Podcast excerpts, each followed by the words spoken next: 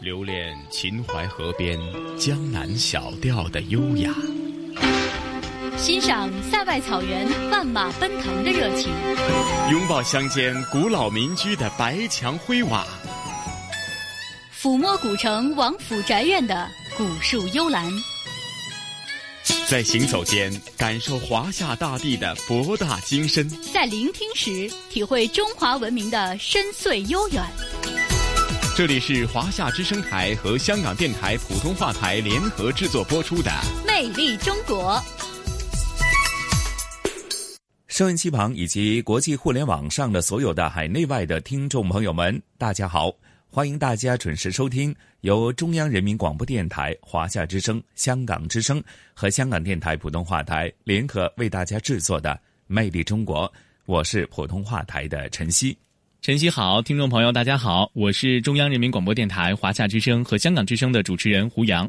胡杨你好，那今天的《魅力中国》带给大家是哪方面的主题内容呢？嗯，今天的《魅力中国》节目啊，我们要带大家登上的是世界上唯一一座生存着单一品种的黑眉腹蛇这样的一个岛屿，那就是非常著名的大连的蛇岛。带大家一同呢去探秘蛇岛。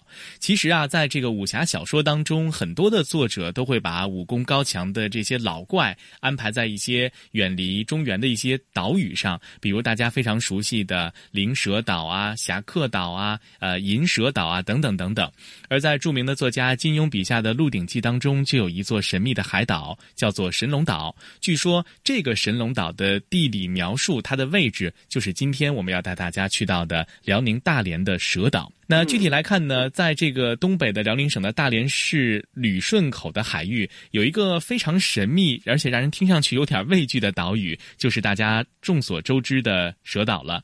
中国的蛇岛呢，被称作是世界七大蛇岛之一。不到一平方公里的小岛上，居然盘踞着有两万多条的毒蛇，而且几乎每一百平方米的地方呢，都会存在一条毒性非常强的这个腹蛇，而且呢，只有一种，就是要。为大家介绍的黑眉腹蛇，那么这种蛇呢是剧毒蛇，它靠着超强的生命力，在这个岛上已经生存繁衍了几千万年。嗯，是胡杨，听你这么一说呢，呃，对陈奇来讲呢，对于蛇呢是比较恐怖的。或许呢，呃，也因为呢，呃，真的是小时候看了很多武侠小说哈，呃，总是觉得呃。说一些什么奇怪的人士或者是什么邪派的，通常是呃吸取了一些什么呃蛇毒啊，才令到这个功力猛进哈呃等等，总是令人觉得有一种不寒而栗，甚至是。毛骨悚然的感觉，哎，所以啊，我们这里也做一个温馨提示哈，啊，不太清楚。接着下来，咱们这个以蛇为主题的呃主题内容呢，呃，请大家在聆听的时候呢，假如你有很多联想，呃，有很多画面浮现在你的脑海当中，那温馨提示一下，不要自己吓到自己啊。的确哈，我跟你一样，其实我也比较怕蛇，因为可能看上去它的这个习性啊，还有它的外形，都是有这么一点点让人感到很紧张、毛骨悚然的感觉。不过呢，根据科学家的研究啊，以前其实蛇岛和大家非常熟悉的辽东半岛是连在一块儿的。距今呢，大约有呃一亿多年前，因为地壳运动，二者呢被分裂开来了。那因为这个地理环境非常的优越，常年气候温和湿润，所以在多年的进化之下，我们今天要为大家介绍到的黑莓。腹蛇呢是逐渐学会了爬树，然后呢是爬上了这个岛上的食物链的顶端。那五十年代之前，根据当时的统计呢，在蛇岛上黑眉腹蛇有超过十万条。但是，一九五八年蛇岛发生了一场大火，这场火连烧了四五天，导致整个蛇岛的这个植物基本上都化为灰烬了。所以，现如今呢，这个岛上的毒蛇数量已经都是成立了保护区之后的，在科学家的这个帮助之下，在缓慢的恢复。那去到。到蛇岛呢，大家呃，除了去这个看。这个非常著名的一些蛇之外呢，这里的自然风光也是非常好的。前面我们说到，这里常年气候非常的温和，也非常的湿润，所以除了蛇之外呢，在这个岛上还有很多的植被，让大家可以去感受一下不同的这个湿润的海洋气候的这种影响。所以呢，如果有机会的话，大家不妨到大连的蛇岛去看一看。也一方面啊，去看一看让大家有点毛骨悚然的这些蛇类；另外一方面呢，不妨到那边呢，也可以去呃散散步，然后。去感受一下非常清新的海风和空气。嗯，那的确是的。假如大家觉得是一个大自然的环境，那加上说，虽然有时候你会觉得，呃，蛇给你的感觉是比较啊凶狠、恶毒，甚至是邪恶的象征。那假如你是去到一个大自然，而且呢是一个属于很独特的一个呃呃黑眉腹蛇的一个自然生态的保护区的话呢，那我相信可能是一种别样的感觉哈。当然呢，具体的情况是怎样，那胡杨啊，咱们也事不宜迟，马上跟随着。声音导航，感受一下这个神秘的蛇岛好吗？好的，接下来咱们就共同探秘蛇岛。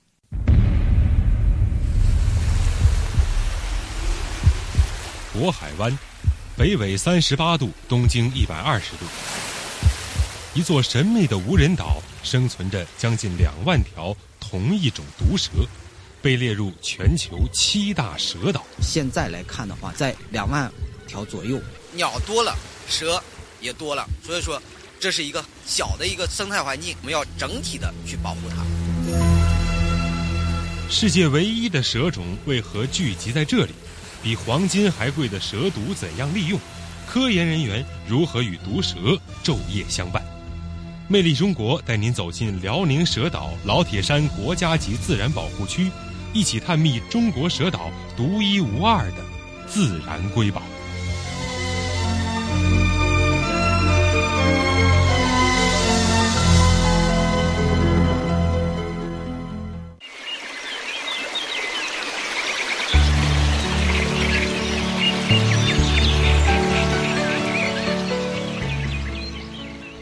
在东北辽宁省大连市旅顺口海域，有一个神秘而又让人畏惧的岛屿，它就是蛇岛。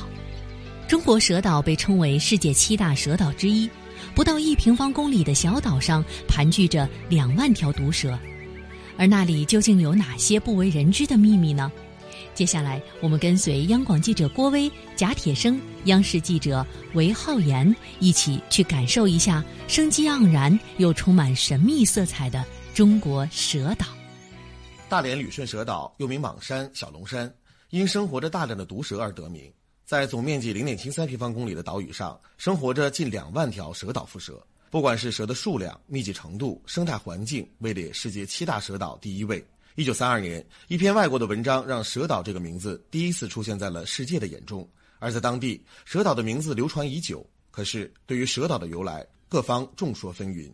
辽宁蛇岛老铁山国家级自然保护区工作人员王小平，呃，蛇岛的一个来历啊，它其实是随着这个喜马拉雅造山运动啊，它是呃逐渐的给从海里面孤立出来的啊，呃，这个其实啊，在很早很早以前的时候啊，整个这个辽东半岛和山东半岛啊，它是连到一起的，古称为那个交辽古路啊，在那个喜马造呃喜马拉雅造山运动的时候啊，它这个整个的一个渤海下陷。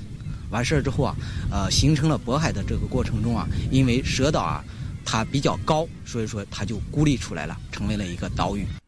蛇岛被公开以后，人们对岛上到底有多少蛇感到好奇，有说五十万的，也有说五万的。直到一九八零年，蛇岛保护区成立之后，经过一九八零年、一九八九年、二零零六年、二零零七年、二零一二年和二零一三年六次调查，利用标记重捕法确认了岛上的蛇群数量是不断变化的，但始终维持在近两万条左右。呃，我们曾经啊做过一次那个研究，我们有一个项目啊叫蛇岛腹，呃，蛇岛上，蛇岛腹最大容纳量的一个研究，呃，我们测算它的一个最大容纳量啊是两万五千条。因为这个蛇岛啊，它的一个总面积就零点七三平方公里，所以说呢，它的面积啊是有限的，所以说蛇也不能是无限制的增多的。所以说现在来看的话，就是，呃，在两万条左右，这个数量是比较，呃，正好就是处在它的一个最大容纳量的一个周边儿嗯，所以说现在是这个数量是比较安全的，也比较在它的一个范围内。在零点七三平方公里的岛屿上，分布如此密集的蝮蛇，食物成了最主要的问题。而为了适应生存环境，经过无数年的进化，蛇已经成为蛇岛食物链最顶端的存在。它们的食物只有一种鸟类。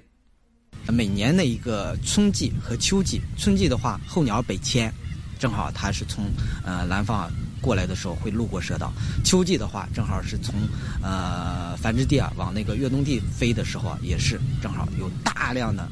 鸟类从这地方路过。我们现在就是呃记录的呃我们保护区的鸟类有三百四十二种，其中呢就是一级的有十一种，就是国家二级保护的有四十九种。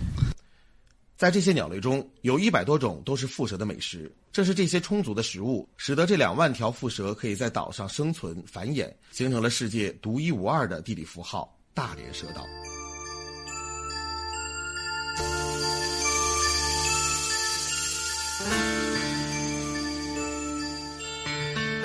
唐代文学家柳宗元写过一篇著名的散文《捕蛇者说》。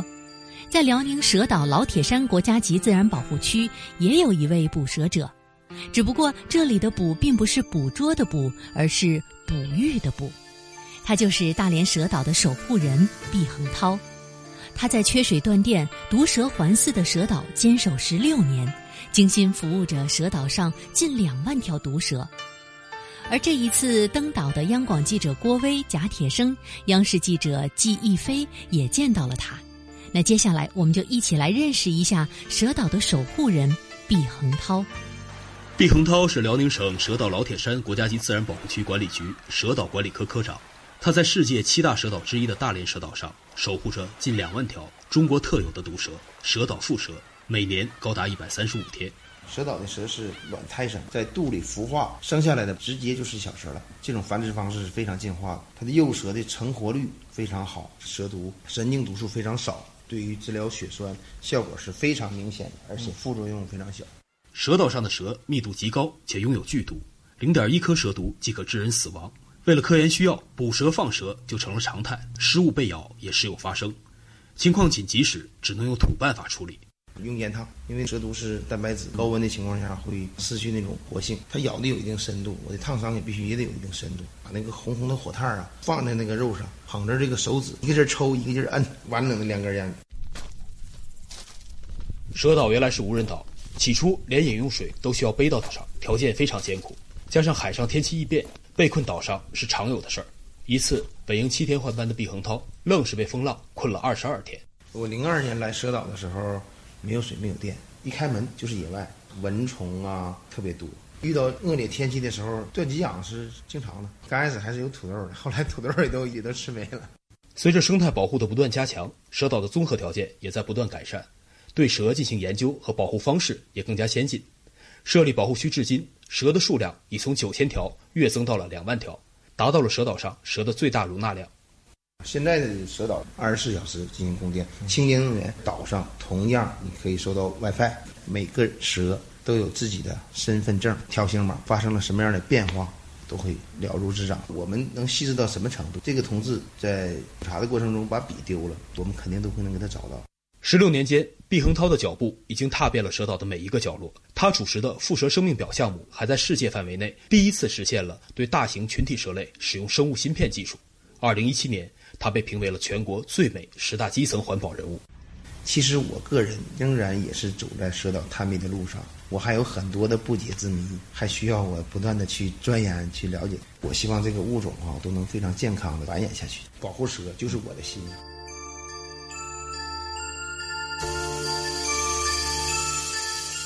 在辽宁蛇岛老铁山保护区，还有一个特殊的工种，叫做观察站看管员。这份工作只有两个员工，他们要在两万条毒蛇生存的小岛上，常年看管观察站的物资和设备，被人们形象的叫做“蛇岛的看岛人”。那接下来呢，我们就跟随央广记者郭威、贾铁生以及央视记者季逸飞，一起来认识一下蛇岛的这位看岛人。姓高，大名叫高山，高山大，正好配上套了。今年五十岁的高山和四十六岁的朱小红是一对夫妻。自打双双被聘为蛇岛观察站看管员，他们就开始了常年的蛇岛生活，和近两万条毒蛇做起了邻居。既然是邻居，就免不了低头不见抬头见的时候。哎，就在这台阶下边，都看着多少回了。是看着蛇给我吓，给我吓，给我呛。天黑了，我真不敢上楼下；晚上我不敢出来。蛇岛是无人岛，一切补给都需要从陆地乘船送到岛上。海上的天气变幻莫测，因为风浪太大，船靠不了岸，补给中断是常有的事。所以，节约水电等能源和物资已经成了夫妻俩的习惯。吃的那个菜什么的，二十天到一个月能送一次。赶上天不好，可能还一个月都不了。我两三天洗一次脸，反正也没有人看，就我俩。这洗完脸了，你还得留着再洗洗脚，再冲水，一点不能扔，就是洗不了澡。身上真都起鳞了，为了节省水，没有办法。海岛上自然条件恶劣，夏天高温酷暑，浑身上下被肆虐的蚊虫叮得没有好地方。尽管如此，老高两口子还是愿意过夏天，因为冬天光照不够，太阳能电量有限，保护区又不能用火，根本无法使用任何取暖措施。再冷的天也只能硬扛。住在房间屋里头，最低气温达到零度，最高气温是两度到三度。就这这一冬天没吃过热乎饭，拿过来整个手手凉了。和这些相比，最让夫妻俩难受的还是对家人的想念。因为要时刻看管观察站的设备和物资，高山和朱小红每年都要在岛上连续待上十一个月，只能把八十多岁的母亲和二十多岁的儿子留在家里。想起他们，高山和朱小红的心里满是歉疚。有个八岁的老妈，孩子看不着，一张视频前一张给他哭了。这事儿，哎，刚才吃来时候，哎，哭好几回，哎，这是真，没办法，你咋整？你搁这工作吗？自己我心里也不舒服，我心里也难受。虽然远离家人，时刻忍受着孤独与寂寞，可高山和朱小红却从没想过放弃。他们就这样守着这个小岛，不让任何人影响到岛上各种自然的生灵，守着他们原始的家。特别是在看到随着保护区工作人员对蛇岛的保护与研究不断的加强，岛上的蛇已经达到了全岛最大容纳量，自然生态趋近完美平衡。越来越多以前没见过的候鸟开始在这里停住的时候，就格外的高兴。在保护区待这么些年了，也也属于保护保护区的一员了。你说我要不来的话，还还得安排别人来，这工作不可能没人干，怎么也得再帮忙多干几年。咱这不是自然保护区嘛，所有的塑料、生活垃圾都得搁袋子装上，搁船运去，这保护环境嘛，也是养成的一些好习惯哈。环保这些意识啊，都提高不少。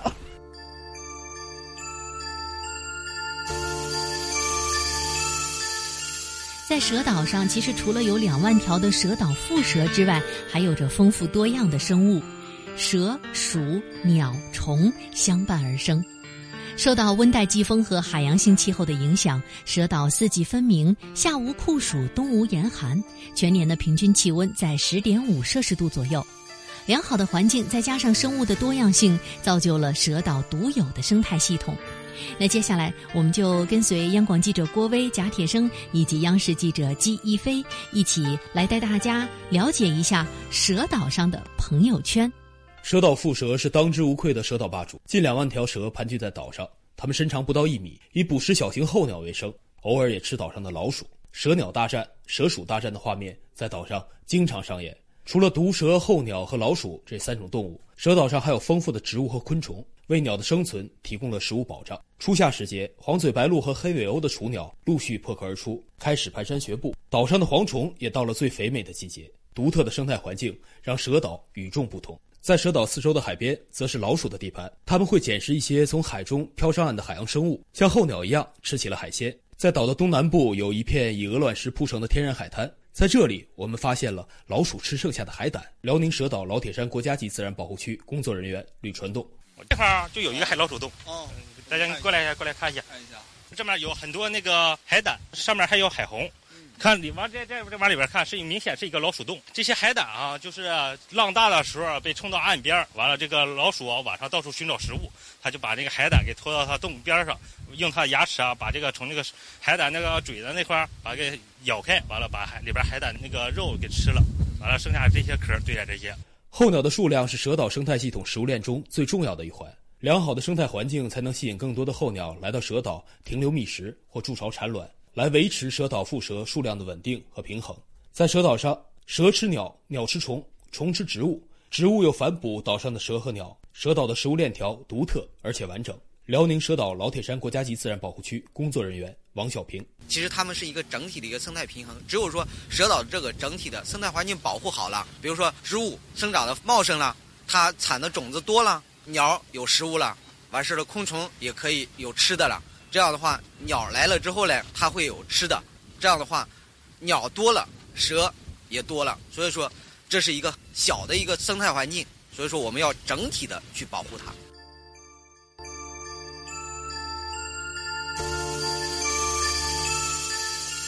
记者跟随科研人员登上位于大连旅顺的蛇岛，进行了为期七天的蛇岛之旅。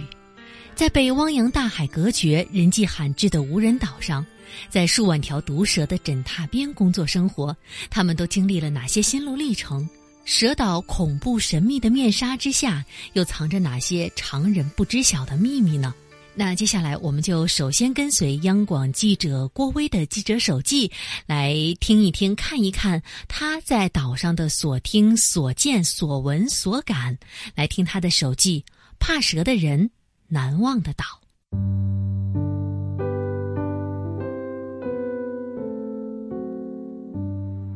作为一个天生特别害怕蛇虫鼠蚁的人，接下这次任务的我是硬着头皮的。登岛前。保护区工作人员给一行人讲解安全防护问题时，一句“你们大家都有保险吧”的玩笑话，更是让我增添了更多的不安，甚至暗暗的希望让海上来些更猛烈的风雨吧，这样我就不用上岛了。然而，希望只能是希望。既来之则安之。登岛第二天一大早，为了确定直播地点，我们一行所有人。跟着保护区的工作人员上了山，剩下的岛上隆起了大雾，站在码头上甚至看不见观察站后面的山，无疑又给我们的第一次蛇岛探秘增添了一丝神秘的色彩。一行人加一条名叫小白的狗，踏上了蜿蜒的山间栈道。说是栈道，不过就是一块块简陋的石板就山势而上的石阶和木板通道。宽度不到一米，两侧就是茂密的草丛和高耸的树林，任何一个角落都可能有一条乃至几条毒蛇。最恼人的是数不清的蝗虫，人一过，草叶稀疏，扰乱了人的视听，总以为冰冷的毒蛇正在游走。再加上四十二度的高温，甚至看不清前面第三个人的浓雾。刚走几步，浑身就水洗了一样。别光看脚下，头顶树上的蛇也要注意。工作人员的一句提醒，更是让人脊背发凉。果然，走不到十米，就在草丛里看见了一条和周围环境颜色极为接近的身体盘踞着，中间三角形的头上，一对双眼射出冰冷的目光，一动不动，不怒而威。对视一下。就不自觉的有些眩晕，这岛上的霸主果然名不虚传。爬坡过梁下沟，近两个小时的踩点简直就是噩梦。终于原路返回的我，头重脚轻，手抖的连防护用的靴子都脱不下来。粗略估算，这一趟见到的蛇至少有三十多条。可以说，第一次和真实的蛇见面。我是很怂的，或许是后来投入了工作，再加上时间紧、任务重，我反而没有了第一次的恐惧，逐渐平静下来，开始注意到了岛上除蛇以外的其他事情。首先是岛上工作人员的皮肤都比较黑，还是那种黝黑黝黑的，还特别不怕热，再热的天也是长衣长裤，戴着帽子，而且有着强烈的节约自觉。哪怕晚上已经很黑了，能不开灯就尽量不开灯，每一滴水都要反复利用，不肯浪费。这些简单的细节，现在细想起来，其实是很感人的。卸下恐怖负担之后，小岛的安静与美丽就撞进了眼睛和心里。一到傍晚，海风袭来，清凉爽利，没有一点噪音，只有海浪声、海鸟的叫声。只要静静坐一会儿。就觉得心都静了下来，连晚上睡觉的质量都特别高。每天晚饭后休息的时候，我们这些在家里就只会摆弄手机的年轻人，都会走上观察站前的码头，尽情享受那份美好。再有就是岛上的动物都不怎么怕人，像现在正在岛上繁殖的黑尾鸥，经常会飞到很多人活动的观察站，离我们的距离是很近的。撒上一把碎方便面。呼啦一下子就都来到你面前，像是广场上的鸽子一样。我们在他们的窝边做直播，也不会显得特别惊慌。只有靠近幼鸟的时候，才会有大一点的反应。其实，这就是保护站工作人员已经给他们留下了安全的这种印象。他们知道，这里的人是不会伤害他们的。总的来说，在岛上的七天，我的确沉醉其中。当离岛的时候，看着身后云雾间的身影在不断翻滚的浪花里越来越远，心也随着不断的下沉，像极了当年高考离家求学时的失落与怅然。最后。对于大家总问起的有没有防蛇的药物，我只能说，蛇岛是国家级自然保护区，蛇是主人，我们只是客人，一切不利于主人的东西都是严禁带上岛的。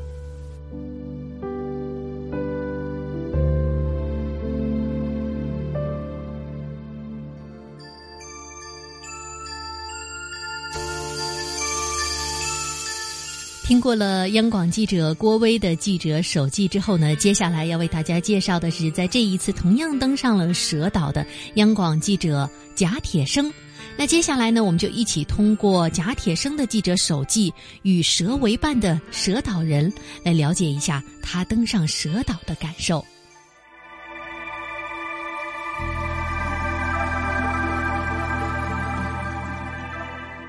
这是我第二次登上蛇岛做节目。既熟悉又陌生的蛇岛，还是会给我带来不一样的惊喜。相比上次，蛇岛的蛇看起来少了许多，它们进入夏眠期，看到更多的是那些又肥又大还不会飞的蝗虫，还有那些数不清的黑尾鸥，叫声不绝于耳。在蛇岛上待了一周，除了岛上的精灵，岛上的人陪伴我们最多。也最让我难忘，保护区科研人员王小平和毕恒涛是蛇岛上的两位主力干将，他们是蛇岛的守护者，也是我们节目的主人公。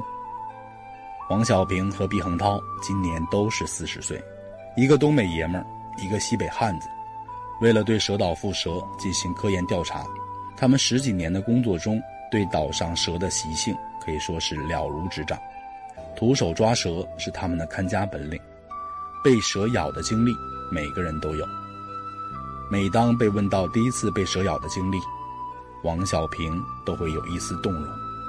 蛇毒通过血液向全身扩散，就好像皮肤里被注入水一样，肿胀、疼。毕恒涛说起被蛇咬，却谈笑风生。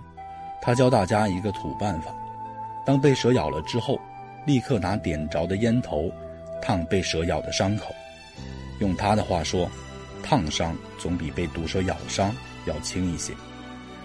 王小平的工作除了研究蛇，他还对岛上的植物和鸟类深有研究。在工作中，总能看到他背着一部相机。每当他发现一种没见过的植物或者鸟类的时候，他都会兴奋好几天。要是因为没带相机而没有拍到这些珍贵的资料，他也会悔恨很久。王小平也是一个摄影爱好者，在他的电脑里，蛇吃鸟、蛇鼠大战、蛇看日出的精美照片，让人赞叹不已。这些宝贵的图像资料，也是他工作的一部分。毕恒涛有点像蛇岛的大管家，岛上的观察站，岛上的每一条路，他都参与设计建设。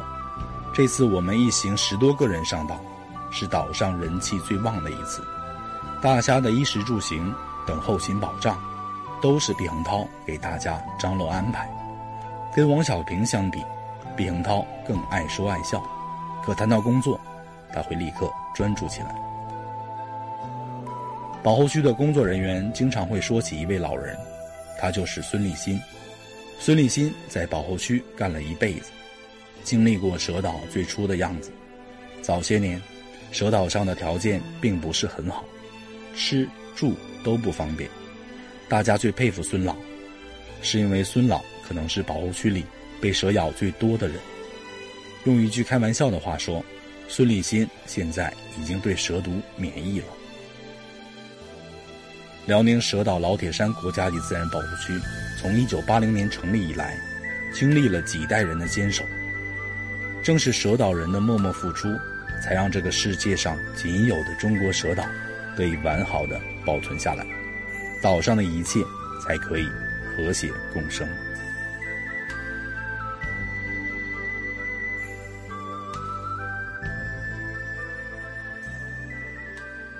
那接下来本期节目的最后呢，我们就跟随央广记者季一飞去听一听、看一看保护区里那些鸟的故事，同时呢，也了解一下他在蛇岛上工作生活的这几天有什么样的感受。来听记者手记，捂住眼睛却透过手指缝偷看的直播。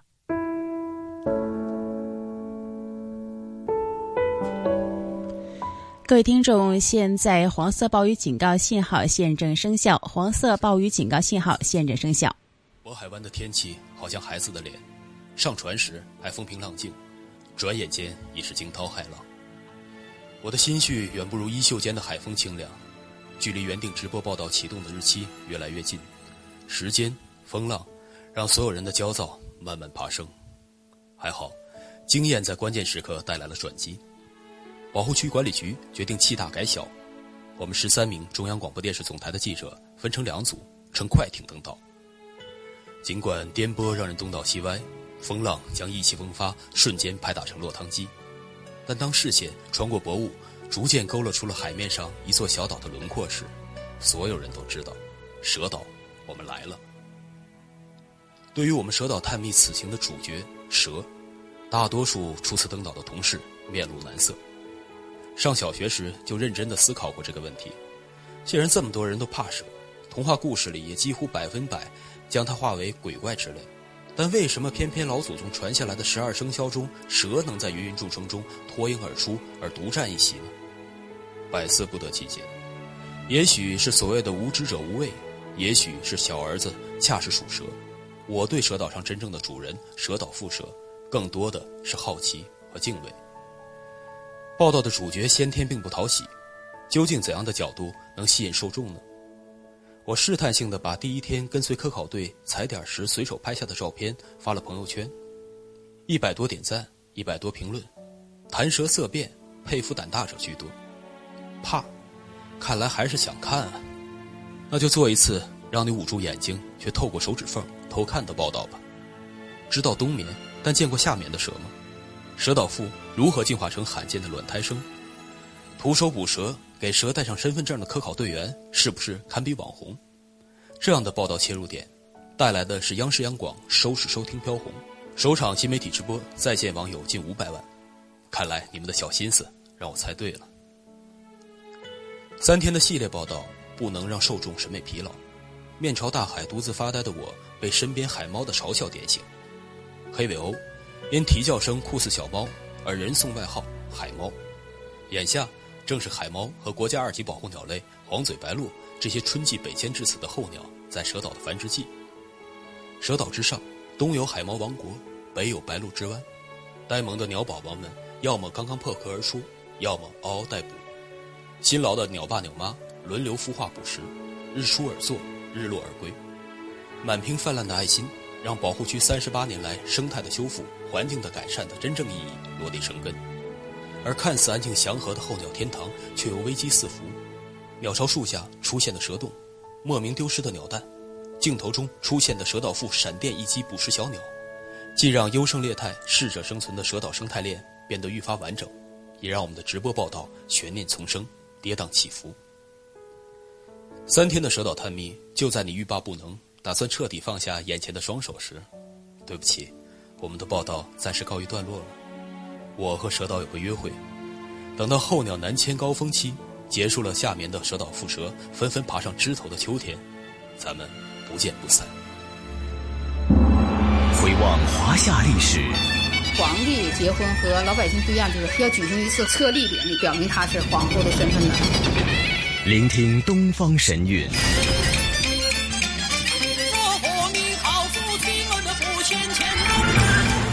寻本土文化，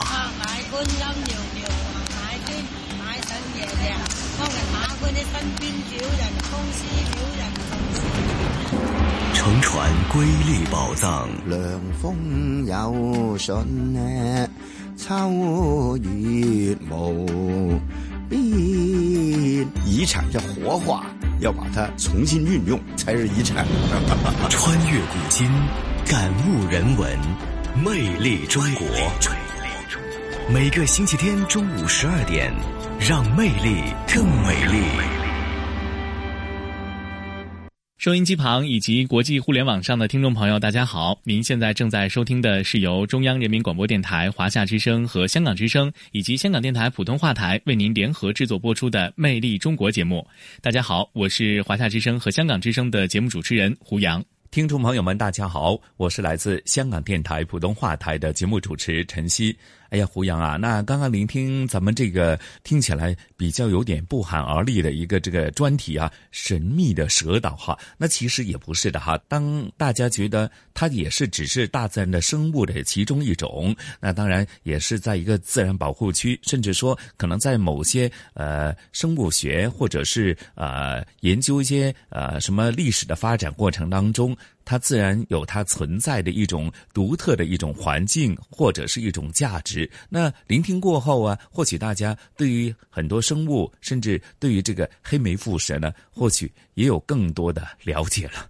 没错，其实我们在这个专题当中啊，一方面向大家介绍的是黑莓腹蛇的一些呃生活的习性，还有它生活的环境。除此之外，还有一群就是和他们朝夕相伴的科研人员。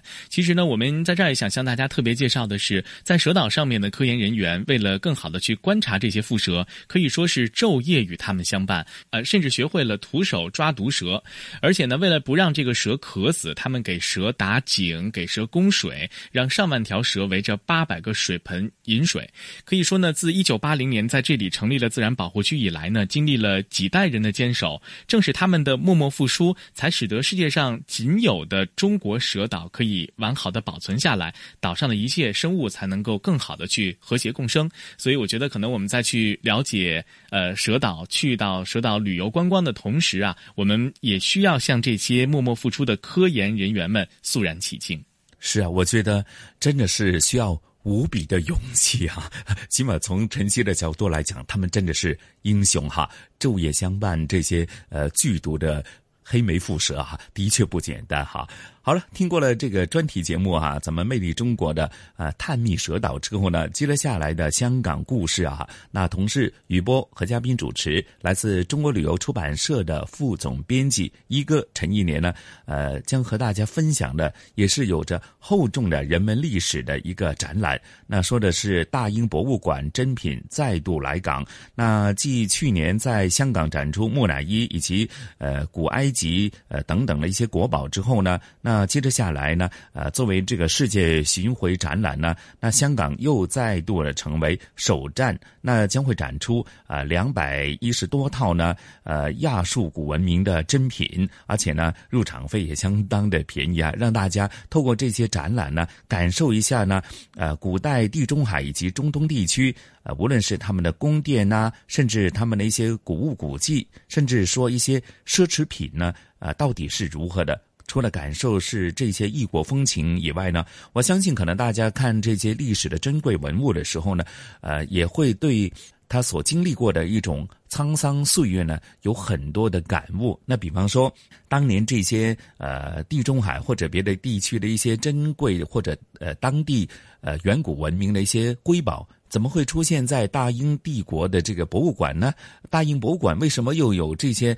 弥足珍贵的珍品呢？我相信可能大家也会有很多联呃历史的联想，述说的是一段曾经是掠夺、侵略以及对文明的一一种呃掠夺的一种呃历史的痕迹。但从现在的人们的角度来讲哈，或许更多的是个关注它的呃人文价值的历史。所以呢，呃无论怎样的话呢，大家去看的时候总会有别样的感悟哈。好了。那咱们也事不宜迟，马上跟随着呃雨波和嘉宾主持一哥陈一年的声音导航啊，感受一下这一次啊大英博物馆呢香港首站展出的一些呃独特的人文历史，以及诶最有趣的，就是说原来在远古的时候呢，一些呃昂贵名贵的奢侈品呢也已经有啊山寨货以及冒牌货。那具体是怎样？咱们一起聆听今天的香港故事。好的，接下来咱们就共同去看展览。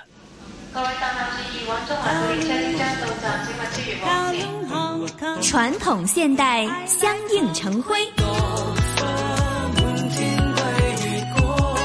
中西文化共冶一炉，东方之珠，动感之都，香港故事。香港故事。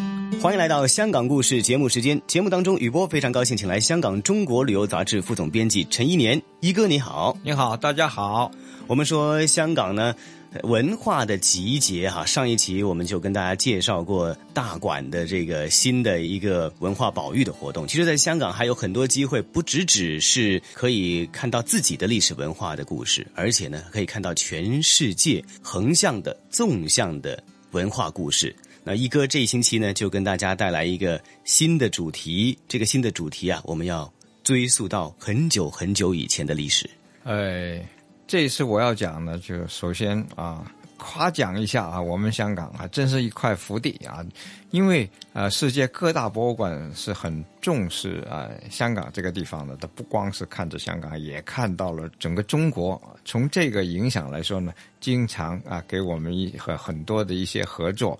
举办一些很重头世界级的展览，就很多的展览到这里来啊。呃，列举一下，就近几年吧啊，像呃，二零一三年啊，在香港历史博物馆啊展出了这个美索不达米亚啊的文明啊这样一个一个展览。一四年啊，二零一四年啊，俄罗斯的黄春博物馆又跟呃香港的呃历史博物馆合办。这个皇春贵宝啊，讲的就是宫廷，就是俄罗斯的宫廷的文物。嗯啊啊，一五年呢，就跟中国文物交流中心啊合办的，那是叫做呃汉武盛世啊，讲的是汉朝。嗯啊，一六年就是啊跟意大利啊十个博物馆合作的，哎，海上雄狮讲的是罗马海军。嗯啊，哎。一七年跟故宫博物馆合办了“万寿在德”啊，是个清宫的诞辰庆典的展览啊。另外啊，就是讲丝绸之路的，嗯，对啊，“绵亘万里”啊，是跟国家文物局一起合办的。现在正在展出的一个呃展览啊，就是“奢华世代”啊，它的副题就是从亚述到亚历山大啊，嗯，这样一个展览呢。呃，是大英博物馆啊最新的一一个筹备。去年有一个很重要的展览，哎，是永生传说啊，是透视古埃及文明啊。嗯，这个也是这个区域啊。嗯古埃及其实就是在啊这个区域。嗯，哎，我这次说的古中东文明珍品展呢，其实就呃也包括了埃及。首先，我要解释一下，这个地区是处在两河流域啊，就是呃，现在的伊拉克境内的啊，幼发拉底河，嗯，啊，还有底格里斯河这一带，嗯，我们现在说的两三千年，嗯，只是说这个呃展览啊所讲的亚述时期，嗯，哎，已经到了它的所谓盛世阶段了，是吧？啊啊，这个阶段呢。哎，就也就是这个展览所说的阶段是公元前九世纪到公元前三世纪啊，啊，这六百年，六百，你到这个展览就能够看到这六百年里边的啊一些文物啊，有一百啊二百一十件啊，嗯嗯，数量很多，嗯，当然可能是因为呃展览的展品呢要远运到啊这个。啊，远涉重洋到这儿来的大件的运不来啊，所以我们看到都非常的精细啊。嗯，哎，这个呃个头不大，嗯，有有有几面的呃大浮雕啊，是是比较大的，但是它有因为这个呃展览里边呢，啊有很多都是呃像首饰啊，哦，呃这个装饰品呐，还有一些呃容器啊啊这些呢，哎不。就它的个头不算大，嗯，但是非常的精细啊，非常精细。里边有一些雕刻，你就想象不到能够做的那么细的，嗯。啊，而且非常的逼真。对，比如说像这个金铜铸造类型的那种鱼身哈，啊哈，哇，在当时这个这个是一个香油瓶啊，就是其实装香料的，啊。呃，这个这种香料主要是呃用于化妆。化妆用的。哦，他完全做了一个非常逼真的鱼形啊，对。啊，就是金子做的鱼，对。啊，哦，哎，那些是还是纯纯金打造的，纯金，哎呀，呃，用用金片做成做出来啊，嗯，呃，而且你看到那些个。呃，鱼鳞呐、都是一片一片的，每一片鱼鳞都是觉得是真的啊，真的是这样。啊，嗯嗯，而且这个比如说鱼的这个嘴呀，啊，像呼吸的筛呀，嗯哼，眼睛啊，嗯，呃，这个鱼尾啊那种的刻画啊。那我们现在我们说到有很多的叫做什么呃铸模啊，啊要是造这些小模型的话，嗯我们就是刻泥模或者是木模，然后就浇铸啊灌注。当时的话，真的不知道他们用怎么样的一个技术去造出这一个栩栩如生的这个立体形象。得很难想象啊，就是哎呀，这么这么精致的这个对呃手工啊，就是现代人呢，我我看是做不出来。包括还有一些饰饰板啊，啊哈，其实我们也看到这种的它的层次啊，哎呀，它的层次好像就进入了一个很像 VR 的那个世虚拟现实那个世界呢。你啊。你你你你看到那个深度啊，就像戴上了那个三 D 眼镜，用最好的投影来这件来来来来这件雕刻啊，呃，其实不大。嗯，呃，你你在这儿看到有这么多的层次，有这么多的细节，对。你以为它很大，我以为至少以为比人还要大，对。比 真人大。对。其实啊，只有我的巴掌那么大，哇。啊，很小，哎，不不到巴掌大。也就是说，我的手我的手机屏幕，如果把啊这我如果把这个视频呢占满手机屏幕的话，已经差不多是它的哎哎原大小了。就是对了啊啊，差不多啊是它的原大小了。啊。这里啊。很多的器件呢都是这样的，就是在呃不大嗯小，但是它展示了一个完整的一个场景、一个画面、一个人头呃瘦身的一个、呃形象，就有点像狮身人面像的一个形象，然后再带上一个翅膀，啊，在一个呃呃丛林当中啊这种的形象。那个时代的人呢，就是我说的，主要是他的精英阶级啊，嗯，哎，就是上层的啊，嗯，哎，当时都都是以奢华啊作为自己的呃身份象征，嗯啊，跟我们现代人的观念不一样。现在你的这身份上象征不一定是用奢华，嗯啊，但是那个年代还是这样啊，因为呃呃，它能够达到，并且呢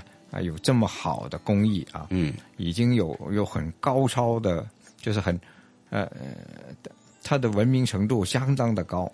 我说的这些个器件呢，其实就是是一种身份的象征啊。除了它真是享用以外啊，嗯因为实际上，呃，普通的一个瓶子用来装这个香料、香油啊香油香料啊就行了。嗯但是它一定要做的谁都没有啊，它非常的的精致。但是这个是古代工艺，嗯，更加叫做神奇的鬼斧神工。啊，另外呢，我我对他的一些壁画啊，很、嗯很感兴趣啊，就是、呃因为我我是从事绘画的，所以特别感兴趣。嗯，呃，这些壁画呢，呃，你可以看到啊、有点像啊、像古埃及的啊，嗯，一些画法，嗯，呃，画的很精细，线条用的啊，嗯，很细啊，呃，您看这个就是个是浮雕的啊，嗯，浮雕壁画，嗯。啊，你看的那些人物啊，还有就是像啊马车啊等等啊，嗯。就做的很具体，对，又很逼真，嗯。啊，这个对形的拿捏很准确。你看马上面的那一些的剑肌啊，那些的肌肌肉啊，啊哈，哎，腿部的那种运作，运作当中马站着，跟马在走动当中，它的腿部肌肉的这种呈现是不一样的。这个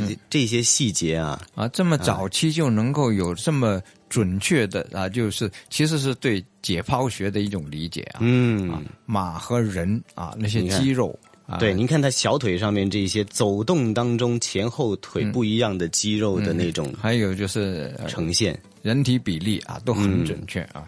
像这样的呃，有有这么高的一种发展呐、真是很不简单。嗯，你想想，离现在是三千年啊。对，而且不同的形象啊，那么在同一个局部，我觉得真的是啊，大家如果要看的话呢，这是一个一个整体已经是非常惊奇了，但是去、你去看它的局部的话，你可能真的是这个绕梁要几个月啊？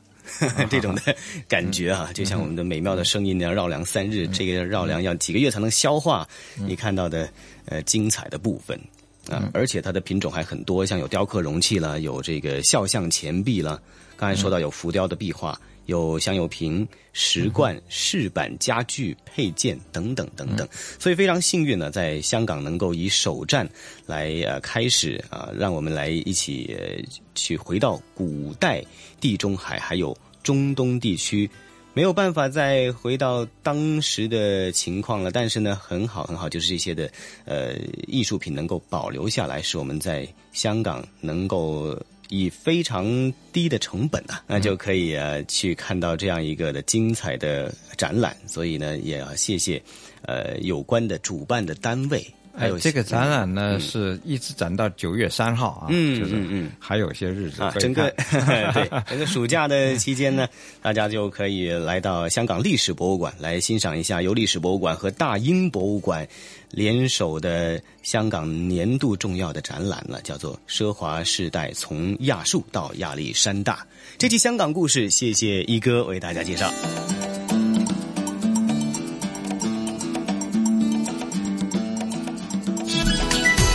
这里是华夏之声台和香港电台普通话台联合制作播出的《魅力中国》。是的，这里还是由中央人民广播电台、华夏之声、香港之声和香港电台普通话台联合为大家打造的一本听得到的文化旅游综合杂志式节目。魅力中国，哎呀，胡杨啊，咱们今天的节目时间呢，随着聆听了呃雨波和一哥的呃娓娓道来，大英博物馆的珍品再度来港的展览的同时呢，咱们今天的节目呢，又得跟听众朋友们说一声再会了。没错，不管是在北方的蛇岛，还是去到了香港的大英博物馆的这些展览啊，今天的节目一定让大家大开眼界，为之一振。嗯，其实，在这儿呢，我也特别的感慨，就是像香港这样的一个东西合璧的这样的一座城市啊，它能够有更多的机会让大家去看到来自世界各地的、来自文化艺术等不同领域的珍宝。所以呢，也希望呃有兴趣的听众朋友有时间的话，不妨到这里去看一看。嗯，好的，那胡杨和晨曦约定大家下星期同样的节目时间不见不散。好的，咱们下周同一时间不见。